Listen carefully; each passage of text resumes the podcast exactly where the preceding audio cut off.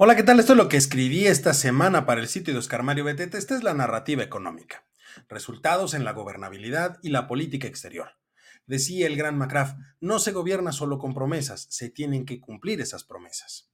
A ver, una de las principales acciones que todo gobierno debe realizar con la finalidad de generar certeza y confianza entre los ciudadanos e inversionistas, tanto nacionales como internacionales, es rendir cuentas del ejercicio del gasto, remarcando en todo momento los beneficios que dicho gasto ha generado entre la población Después de todo, la idea de generar certeza es captar nuevas inversiones que se traducirán en nuevas empresas, más empleos y por lo tanto un mayor consumo, cuestión que genera crecimiento económico y permite iniciar el proceso de desarrollo económico. Ahora bien, considerando lo anterior, es importante hacer un corte a tan solo ocho meses de que acabe la actual administración para ver cómo le ha ido.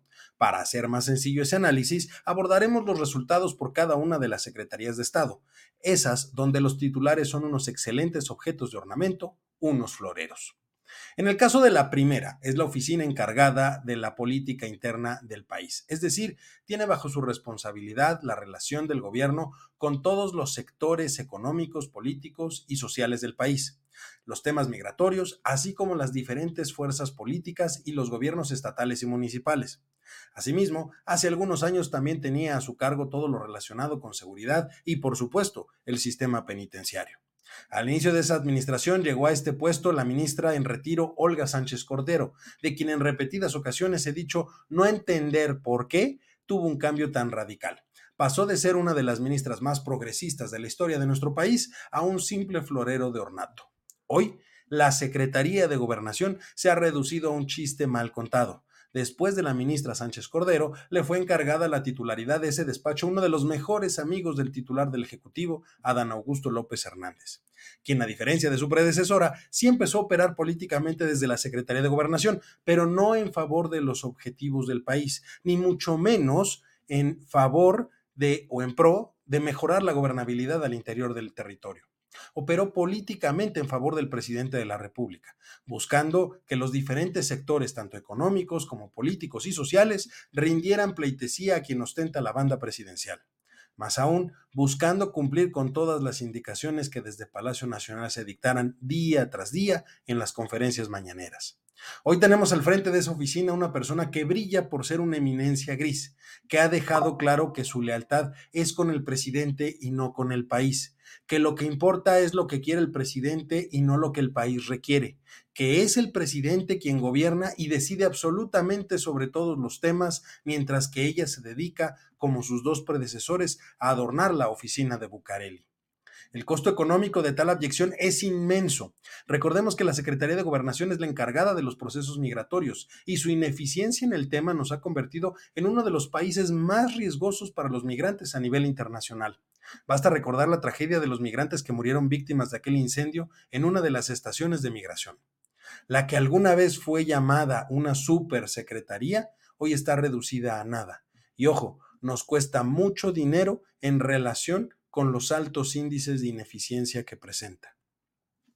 Ahora bien, en el caso de la Cancillería, en su primer titular en este sexenio fue Marcelo Ebrard, hoy uno de los principales contrapesos de Claudia Sheinbaum dentro del partido oficial.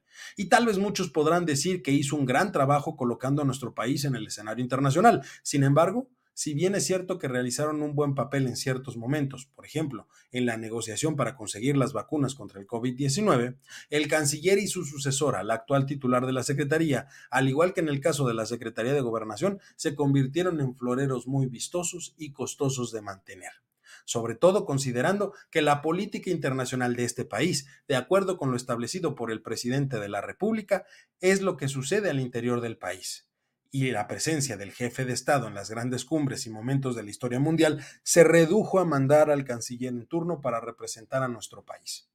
Si en verdad tuvieran un poco de dignidad profesional, tanto Marcelo Ebrard en su momento como hoy Alicia Bárcena renunciarían a esa oficina porque es claro que sin importar el nivel de negociación o trabajo diplomático que puedan realizar, terminan sometiéndose a las decisiones de Palacio. Esta situación ha provocado un gran problema económico en nuestro país. Después de todo, la presencia del jefe de Estado en los grandes foros permite entablar relaciones que pueden terminar en la captación de grandes inversiones que beneficien la calidad de vida de los mexicanos. Situación que no ha sucedido. La diplomacia mexicana ha perdido terreno a nivel internacional y con ella el nivel de competitividad nacional. Hoy somos atractivos no por el gran trabajo de la Cancillería mexicana, sino simplemente por nuestra posición geográfica. Nuestra representación en el extranjero se ha llenado de personajes a quienes se les han pagado favores políticos con una embajada. ¿Quién diría que para entrar al tan prestigiado sistema diplomático mexicano bastaría con decirle que sí a un señor que no tiene ni la más mínima idea de lo que es la política exterior? Ambas secretarías son vitales para el crecimiento y desarrollo económico del país. Ambas se han convertido en adornos que de poco sirven. Es una lástima que instituciones tan importantes terminen por someterse a los caprichos de una sola persona, pero así Así son los tiempos estelares de la 4T. En el puesto están los más ineficientes y el costo económico no importa. Después de todo, ese, ese lo pagan los ciudadanos. En las siguientes semanas continuaremos analizando otras secretarías. Mientras tanto, yo soy Eduardo López y este fue La Narrativa Económica.